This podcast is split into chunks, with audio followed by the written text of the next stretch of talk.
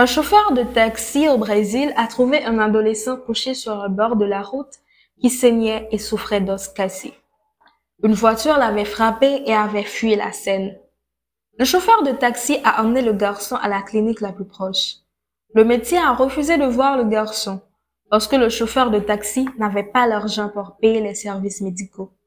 Enfin, après 46 minutes de demande d'aide, le chauffeur de taxi a roulé sur des routes accidentées vers l'hôpital du gouvernement qui se trouvait sur l'autre partie de la ville. Le médecin de l'hôpital du gouvernement a déclaré que le garçon était décédé. La police est venue et a dit à la mère du garçon que son fils était mort parce que médecin a refusé de le traiter. Le père du garçon était également médecin. Quand le père est rentré chez lui et a entendu cette triste histoire, il s'est rendu compte qu'il était le médecin qui avait refusé de traiter le garçon. Le père a éprouvé un chagrin et une culpabilité insupportable. Il a cessé de travailler en tant que médecin et a subi une panne mentale et est devenu patient dans un hôpital psychiatrique. Rappelons que nous sommes là pour un but. Jésus veut que nous utilisions nos compétences pour aider les gens.